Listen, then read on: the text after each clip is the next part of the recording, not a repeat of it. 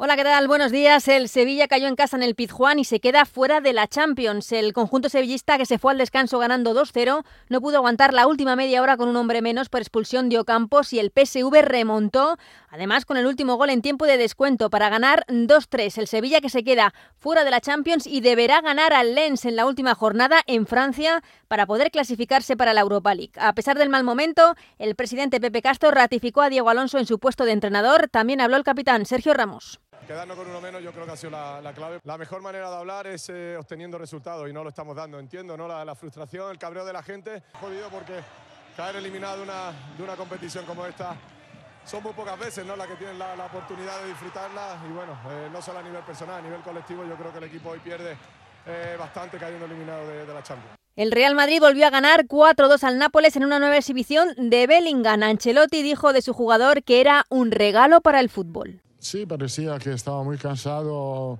Se ha tomado 10 minutos para recuperar bien.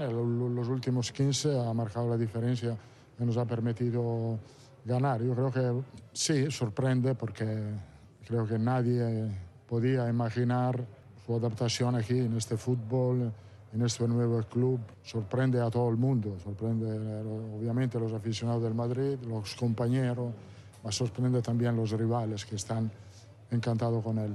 Un Real Madrid que clasifica para octavos de la Champions como primero de grupo. Cinco partidos, cinco victorias en estos momentos en Liga de Campeones. Por su parte, la Real Sociedad no ha pasado del empate sin goles en casa ante el Salzburgo y se jugará el primer puesto del grupo en la última jornada en Milán ante el Inter. Hoy turno para la Europa League. A las 7 menos cuarto el Betis juega en Praga frente al Esparta y a las 9 el Villarreal recibe al Panathinaikos. Además, ayer se jugó el partido aplazado de Liga en Primera División entre el Mallorca y el Cádiz, empate a uno final y en página polideportiva comenzó el Mundial de Balonmano Femenino y las guerreras se debutaron con victoria abultadísima 34-17 ante Kazajistán.